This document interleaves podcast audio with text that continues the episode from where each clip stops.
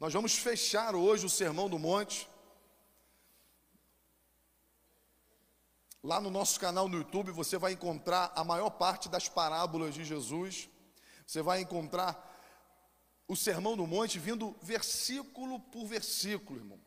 A pregação de Jesus, a pregação que traz vida, a pregação que traz restauração, que traz ensino, que traz orientação, que traz destino. Não existe nada na Bíblia que possa superar, sabe? Perdão, não existe nenhuma pregação que possa ser maior, corrigindo, do que a pregação de Jesus. Os apóstolos, você pode ter certeza, escreveram suas doutrinas com o sermão do monte debaixo do braço, olhando para o sermão do monte. As palavras que orientaram eticamente, que doutrinariamente, tudo, irmão, a fonte é o sermão do monte, porque o centro é Cristo. Cristo é o centro da igreja, Cristo é o centro da palavra. Qualquer pregação que não encontra Cristo não é pregação. Pode ser um bom conselho, pode ser uma motivação, mas a pregação que encontra Cristo, essa sim traz cura, traz restauração, traz libertação. O nosso compromisso é Cristo, é encontrar Cristo, a doutrina de Cristo, os ensinos de Cristo, porque de fato isso muda e transforma as nossas vidas. Então, Mateus capítulo 7, eu quero ler aqui do 13 ao 27, ao 28.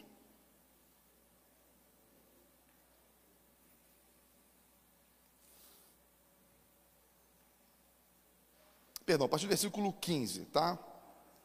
7, do 15 ao 28, nós terminamos o Sermão do Monte. Domingo que vem nós entramos em outra série de mensagens. Acautelai-vos dos falsos profetas, que se vos apresentam disfarçados em ovelhas, mas por dentro são lobos roubadores. Pelos seus frutos os conhecereis. Colhe-se porventura uvas dos espinheiros ou figos dos abrolhos? Assim, toda árvore boa produz bons frutos, porém a árvore má produz frutos maus. Não pode a árvore boa produzir frutos maus, nem a árvore má produzir frutos bons. Toda árvore que não produz bom fruto é cortada e lançada ao fogo. Assim, pois, pelos frutos os conhecereis. Nem todo que me diz Senhor, Senhor, entrará no reino dos céus, mas aquele que faz a vontade de meu Pai que está nos céus. Muitos naquele dia hão de dizer-me: Senhor, Senhor, porventura não temos nós profetizado em teu nome? Em teu nome não expelimos demônios? Em teu nome não fizemos muitos milagres? Então lhes direi explicitamente: Nunca vos conheci, apartai-vos de mim, os que praticais a iniquidade. Todo aquele, pois, que ouve estas minhas palavras e as pratica, será comparado a um homem prudente que edificou sua casa sobre a rocha. E caiu a chuva, transbordaram os rios, sopraram os ventos e deram com ímpeto contra aquela casa, que não caiu, porque fora edificada sobre a rocha. E todo aquele que ouve estas minhas palavras e não pratica, será comparado a um homem sensato que edificou sua casa sobre areia. E caiu a chuva, transbordaram os rios, sopraram os ventos, e deram com ímpeto contra aquela casa, e ela desabou, sendo grande a sua ruína. Quando Jesus acabou de proferir essas palavras, estavam as multidões maravilhadas da sua doutrina, porque ele as ensinava como quem tem autoridade e não como os escribas. O sermão do monte é um sermão de divisor de águas. Jesus está chamando ali os seus discípulos a uma separação. A igreja é o lugar de separação, irmão. A igreja e o mundo nós vamos ver aqui dilemas como caminho estreito e caminho largo.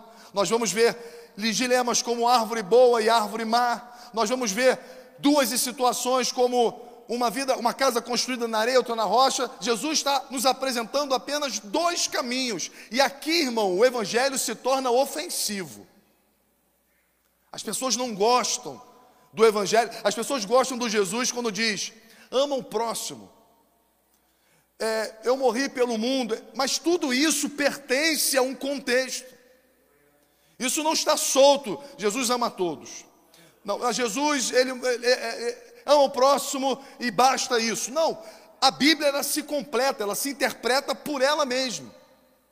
E nós encontramos aqui um Jesus apresentando dois caminhos. Nós vivemos hoje num mundo onde que todos os caminhos levam a Deus.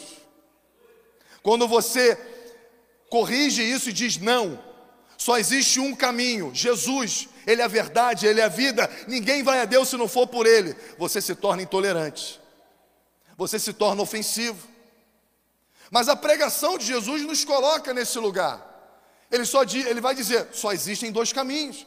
Só existem duas formas de viver a vida, ou construindo na areia, ou construindo na rocha, e nós vamos entender que só existem duas formas de se viver: uma é se relacionando com Deus, e a outra não se relacionando com Ele.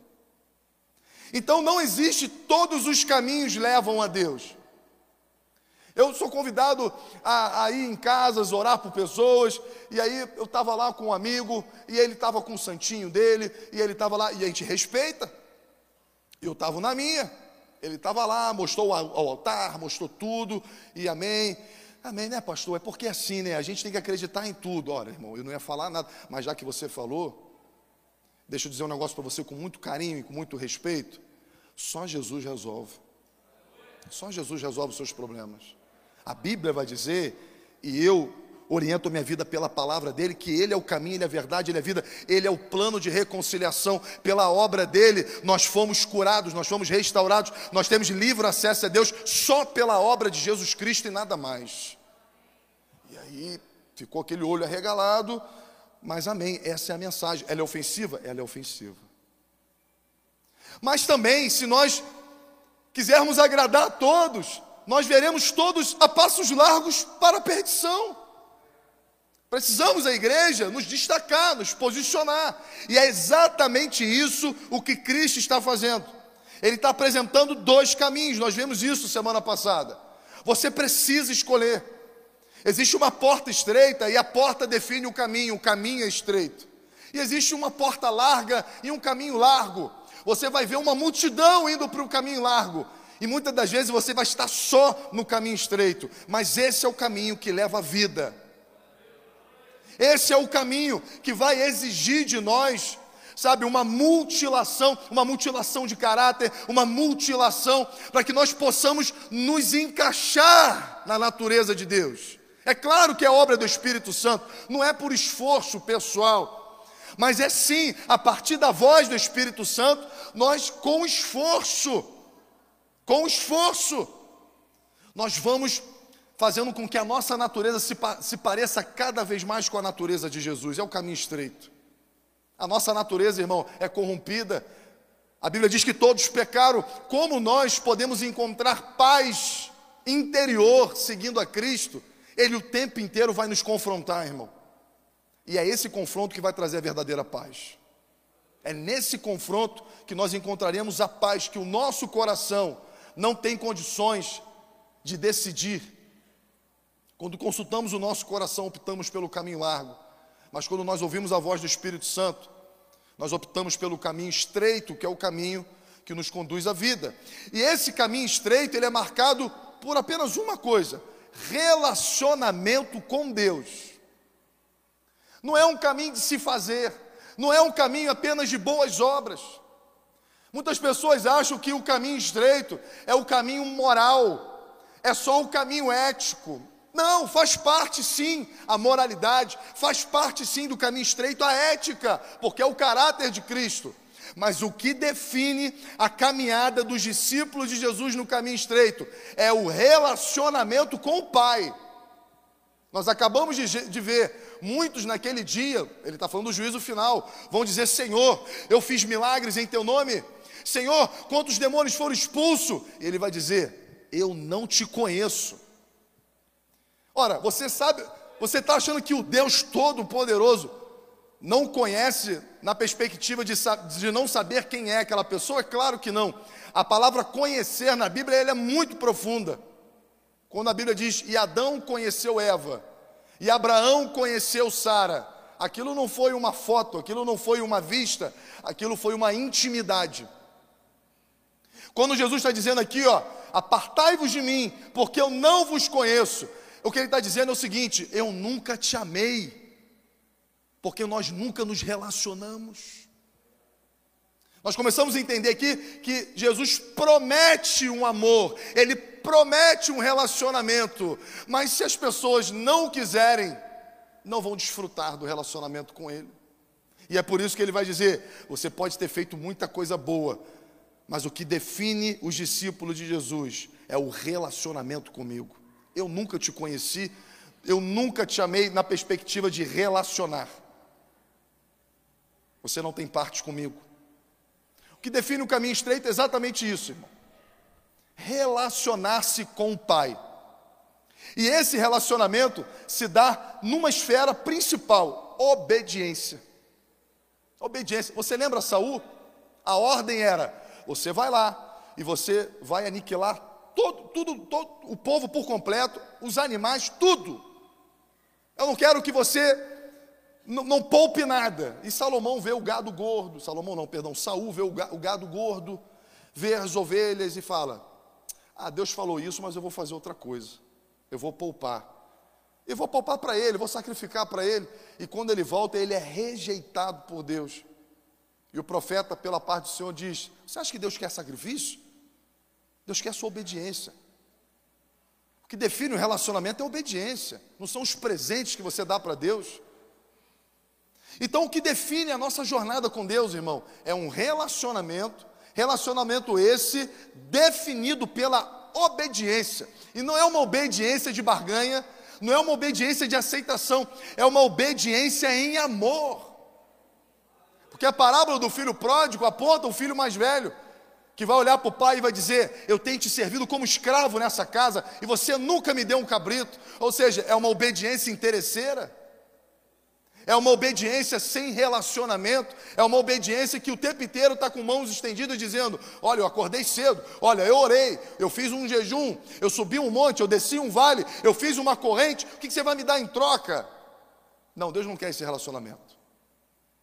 Ele é pai, e como pai, ele ama o filho, e como pai, ele dá o melhor para o filho, como pai, ele disciplina o filho. Como pai, ele quer que o filho obedeça em amor e não uma obediência como moeda de troca. Então o evangelho, ele é exclusivo e nesse momento ele se torna ofensivo. Só existem dois caminhos. Só existem dois fundamentos. E ele vai dizer que nesse caminho estreito, não é um, ah, pelo menos é difícil, mas pelo menos eu tenho tranquilidade nesse caminho estreito. Não, você não tem tranquilidade, porque nesse caminho estreito existem lobos disfarçados de ovelhas. É um caminho perigoso, irmão. Vou dizer para você, irmão, com o maior carinho, com o maior cuidado, a igreja é um lugar perigoso, irmão. Porque os falsos profetas estão espalhados, são como lobos vorazes, querendo devorar ovelhas, que não mais ouvem a Cristo, mas que olham para o homem e se devotam a ele. A palavra de um homem, irmão, ela só tem valor desde que seja uma palavra bíblica. A palavra pastoral, ela só tem valor desde que seja uma palavra bíblica. A palavra de um profeta só tem valor desde que seja uma palavra bíblica. Julgai as profecias pela palavra. Palavra tem que obedecer às doutrinas. É no ensino dos apóstolos. O que Jesus está dizendo aqui é que no caminho estreito muitos vão perecendo, sabe por quê? Porque falta conhecimento. As pessoas que não adquirem conhecimento, elas vão ficando para trás. Elas vão sendo enganadas. Efésios capítulo 4, se você me permite abrir rapidamente, foi tema da pregação de terça-feira passada. 4, versículo 13 vai dizer: Até que todos cheguemos à unidade da fé, do pleno conhecimento do Filho de Deus a perfeita varonilidade à medida da estatura da plenitude de Cristo. Ó, todo esse conhecimento vai gerar que tipo de, de consequência? Para que não mais sejamos como meninos, agitados de um lado para o outro, levados ao redor por todo o vento de doutrina, pela artimanha dos homens, pela astúcia com que induzem ao erro. Essa carta foi escrita para onde? Uma boate? Foi escrita para a igreja. Cuidado. Nós estamos deixando para você um manual de vida. E se você não conhecer as doutrinas, se você não conhecer a palavra, alguém vai soprar nos seus ouvidos uma mentira e você vai acreditar e você vai se perder. São lobos vorazes. E quem vai discernir isso? Você. Você. Você vai fazer o filtro. A palavra de Deus nos dá discernimento para que nós possamos ouvir e dizer: Isso não vem do Senhor. Não importa o seu status, não importa o seu título, o que importa é o que você falou. Não é bíblico e eu não me sujeito a isso. Quantas pessoas, irmãos, estão decepcionadas, entre aspas, com a igreja, mas não é a igreja que fez o mal, foram lobos disfarçados de ovelhas. Pessoas que foram enganadas, a gente lamenta, foram enganadas dentro da igreja, se decepcionaram, foram feridas, mas Jesus já estava dizendo isso lá atrás: cuidado! Existem lobos disfarçados de ovelhas, e se você não buscar o discernimento na palavra, você será enganado. O caminho estreito não é um caminho onde você tem que andar desarmado, muito pelo contrário, é um caminho onde você tem que andar vigilante, buscando a Deus a todo momento, para que você não se esbarre, porque você vai se esbarrar com ladrões da fé, pessoas que vão te usar, vão te enganar e no final vão botar tudo na conta de Deus. Vão botar tudo na conta de Deus. E você vai perder a sua fé, você vai perder promessas de Deus, porque você não soube discernir quem era de Deus e quem não era. Então lembre-se que no caminho estreito, você vai se deparar com lobos, você vai se deparar com falsos mestres, você vai se deparar com um falso ensino. E logo em seguida ele vai dizer que as obras, né? Eu já, eu já abordei isso, mas vou trazer luz rapidamente. As obras não salvam ninguém. Porque ele vai dizer como a gente reconhece o falso mestre. Jesus está dizendo: olha os frutos. A árvore boa, ela só sabe dar fruto bom, a árvore má só sabe dar fruto mau. Então, irmãos, antes de você se apaixonar, antes de você se entregar o coração para alguém, o seu ouvido a alguém, olhe os frutos. Olha a história dessa pessoa. O que Jesus está dizendo é que o tempo, ele prova o caráter dos homens. O tempo, ele prova o caráter das pessoas. Tudo que é muito novo, tudo que é muito recente, tudo que é muito chegado, aguarde e observe os frutos. Observe o fruto, irmão, antes de você tomar decisões, antes de você se aliançar com alguém, antes de você defender alguém. Observe os frutos dessa pessoa. Mas Jesus vai dizer que existem pessoas que ainda assim conseguem maquiar isso, mas não vão conseguir maquiar naquele dia. Porque se nós nos foi dada é, a, a possibilidade de nós julgarmos pessoas pelos seus frutos, Muitos vão passar pelo nosso crivo, mas a Deus ninguém engana, irmão. A Deus ninguém engana. E essas pessoas vão dizer: Senhor, eu fiz, Senhor, eu servi. E Ele vai dizer: Eu não te conheço. Não são as boas obras, irmão, mas é a graça que nos traz um relacionamento. E para isso, Deus agora vai trazer, Jesus vai trazer ilustração. Ele sempre faz isso. Ele expõe uma doutrina e traz uma ilustração no Sermão do Monte. Ele expõe um fundamento e traz uma ilustração. E no versículo 24 ele vai falar sobre dois tipos de pessoas. Olha o que ele vai dizer: todo aquele, pois, que ouve as minhas palavras e as pratica. O que é isso senão obediência? Então existe um monte de crente, irmão, que é como o final do versículo. É a multidão que se maravilha. Nossa, que palavra. A gente, a gente, pastor, a gente escuta isso direto, né? Pastor, que palavra. Ó, falou no meu coração. Ó, estou saindo daqui voando. Eu fico tentado a dizer, é quem ouve e pratica. É quem ouve e pratica. Para mim e para você. Então Jesus está dizendo o seguinte: não basta, irmão. A gente, ah, não, pastor, eu creio, eu sei. Eu, não, eu, eu sei de Jesus, eu sei. Eu creio, cara. Eu creio que Ele é o Filho de Deus. Eu creio na Bíblia. Eu creio em tudo. Eu creio que isso aqui é a palavra de Deus. Ok. E a prática? E a prática? Jesus é muito prático. Ora, todo aquele, pois, ele está encerrando o seu, o seu sermão. Ele apresentou os perigos, ele apresentou o caminho.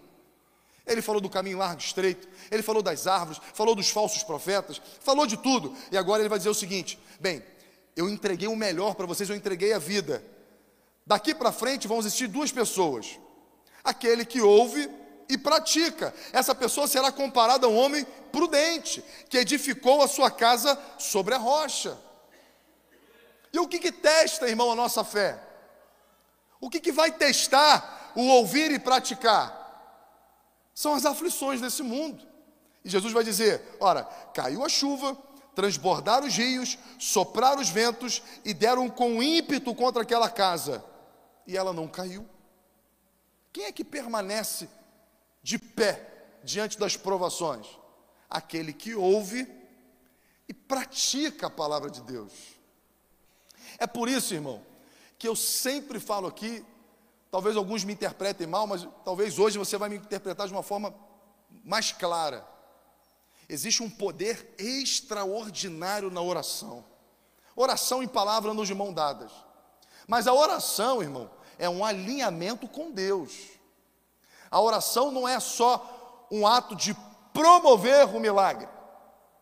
Porque o que adianta ouvir e não praticar, construir casa na areia, no, no, no sinal das primeiras rachaduras, vamos orar para Deus consertar esse negócio aqui.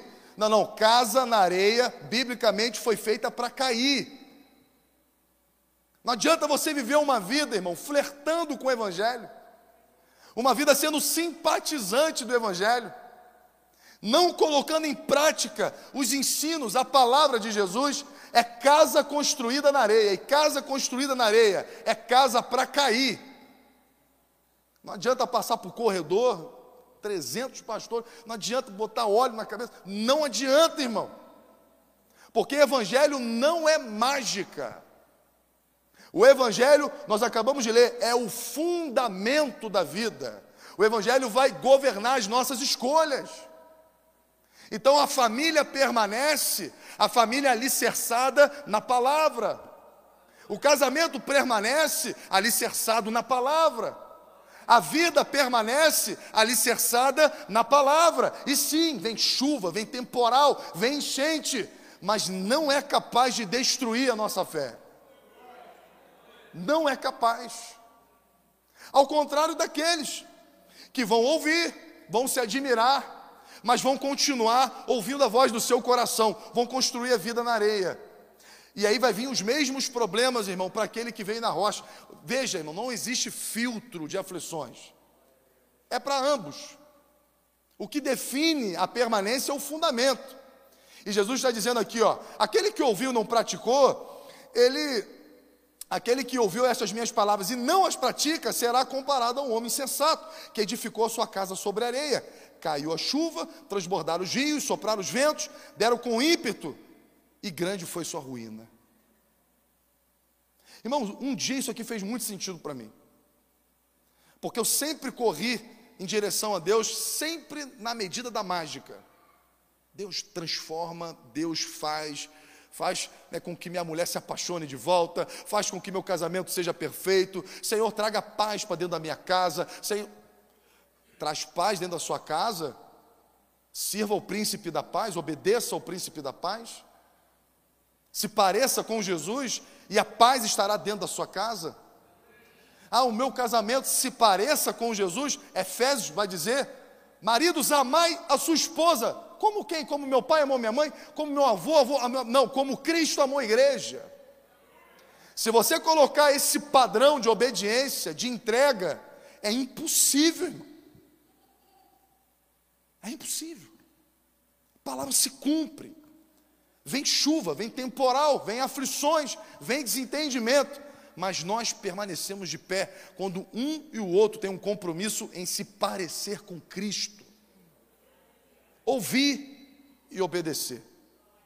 Ouvir e obedecer. Jesus me ensina a orar, os discípulos disseram. Ora, quando você for orar, fala o seguinte: ó, Pai nosso que estás no céu, santificado seja o teu nome, venha a voz o teu reino, seja feita a sua vontade, assim na terra como nos céus. Assim como o Senhor governa nos céus, governa na minha vida também. E para isso eu preciso ouvir e obedecer colocar em prática, irmão, sair do evangelho cada vez mais místico. O evangelho ficou místico, mágicas e mágicas e mágicas. E Jesus apresenta o evangelho de fundamento, decida certo, viva de forma correta. E quando vier a chuva, quando vier as tempestades, você estará de pé, porque você tem fundamento em Cristo Jesus. O Evangelho não é mais uma opção de misticismo. A Bíblia aberta dentro da sua casa, ela não vai repelir demônios, ela não vai atrair bênçãos. Não, não, não funciona, não funciona. O que funciona é aquele que ouve e pratica as minhas palavras. Aquele que ouve e pratica, porque o Evangelho não é estético. O Evangelho não é estético. O Evangelho é uma construção ética é diferente. É novo nascimento, é nova natureza. Então, diante da palavra de Deus, nos resta tomarmos uma decisão e optarmos em qual caminho nós vamos seguir. O caminho onde os prazeres são o nosso alvo, o, o caminho da mentira, o caminho do olhar para si mesmo, esse é um caminho largo, estão todos lá. Mas existe um caminho estreito, é um caminho onde nós temos que nos negar todos os dias, dizer não para nós mesmos, todos os dias, dizer sim para Jesus, todos os dias, correr para a palavra de Deus. Eu estou lendo Provérbios com meu filho, de seis anos, ele que está lendo, meu filho com minha filha. E é engraçado na percepção da boca da criança, como, como eles admiram a palavra de Deus. Quando ele fala, filho meu, procure a sabedoria mais do que o ouro puro. Aí, meu filho, é isso mesmo? Va sabedoria vale mais do que ouro puro, papai? Eu falei, ah, vale, vale. Tem gente correndo atrás de ouro, né, filho? Mas se você buscar sabedoria, ela é melhor do que ouro. Ela traz o ouro, mas traz o ouro bem. Traz o ouro com justiça. O ouro não é o seu Deus, você faz com que o ouro sirva ao seu Deus. É diferente. Irmãos, está tudo escrito, está tudo lá. A gente só precisa se alinhar com a palavra, ouvir e praticar. Então, eu acredito que você precisa de mudança, todos nós precisamos. Você precisa mudar, você precisa de um milagre na sua casa, você precisa de um milagre financeiro, você precisa de milagre. Todos nós precisamos, irmão, de uma interferência divina em nossas vidas. A pergunta é: como essa interferência vem e permanece. É nos alinhando com a palavra de Deus, irmão. Então, fica muito claro o que se deve fazer a partir de hoje, não como condição religiosa, mas como uma condição de entendimento. Separe um tempo, irmão, para ler a palavra do Senhor. Para orar, e nessa oração é Senhor, quebra o meu orgulho. Senhor, me faça me submeter à tua palavra. Me ajuda, Senhor, porque é muito difícil, irmão. São naturezas distintas. Jesus pede para amar inimigos, nós queremos, nós queremos matar os inimigos. Jesus fala para perdoar os que nos fazem mal. Nós queremos vingança. São, são naturezas opostas, por isso o caminho é estreito, irmão. Não é o caminho da religiosidade, não é o estreito da religião. É o caminho porque Jesus vai te pedir coisas que o seu coração não quer e não entende. Mas se você submeter o seu coração em obediência, você encontrará vida e vida em abundância. O segredo, irmão, está na palavra. Se alinhar com a palavra, buscar a palavra, a sabedoria que vem de Deus. Tudo muda quando você muda, irmão. A mudança começa com o seu coração. É por isso que Jesus fala para Nicodemos: Rapaz, eu sei que você conhece a Torá. Eu sei que você conhece todos os costumes. Mas se você não nascer de novo, você não pode ver o reino de Deus. Você precisa de um novo coração, Nicodemos. Você precisa de uma nova natureza, e isso não é esforço teu, isso é obra do Espírito Santo. Sabe que a nossa oração seja uma oração de entrega, Senhor, me quebra essa manhã. Quebra o meu coração duro. Quebra o meu coração que não sabe perdoar, que não sabe ouvir. Um coração que não sabe amar. Um coração que é grosseiro, um coração tosco, um coração agressivo. Um coração que não sabe servir pessoas. Com isso nós vamos escolhendo as consequências de um coração próximo de Jesus ou um coração longe de Jesus. Jesus está dizendo que uma vida, a vida é feita de consequências de uma escolha. O destino está lançado. É só você entender qual caminho você está andando. É o caminho largo? Não tem jeito, irmão. Não tem oração mágica nesse caminho que vai consertar. Você precisa entrar pela porta estreita, seguir o caminho estreito fazer escolhas pela palavra, decidir pela palavra, temer ao Senhor acima de tudo, não ser um ateísta prático. O que é um ateísta prático, irmão? É aquele que vem à igreja aos domingos, mas vive como se Deus não existisse. Não, nós somos o povo de Deus, a nação santa, propriedade exclusiva do Senhor. Fica de pé comigo, vamos orar.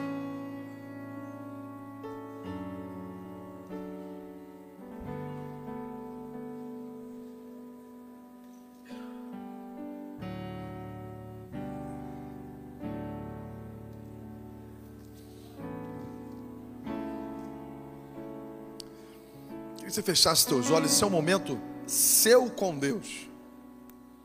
Esse momento é particular seu. Esse momento pertence só a você. Deus te trouxe aqui para ministrar no seu coração. Sermão do Monte é um manifesto de amor de Deus. Um Deus que se importa a ponto de deixar escrito a sua vontade. Um manual de vida manual de paz, de alegria, de bênçãos e bênçãos sem medidas. Talvez o evangelho que você creu até hoje é o evangelho do esforço, o esforço pelo esforço. O evangelho de tentar arrancar de Deus uma bênção, um milagre. Não, não. Deus hoje ele te dá sementes. Ele coloca semente em suas mãos para que você possa plantá-las e colher os frutos dessa semente. A vida, irmão, é uma escolha. A vida é uma decisão.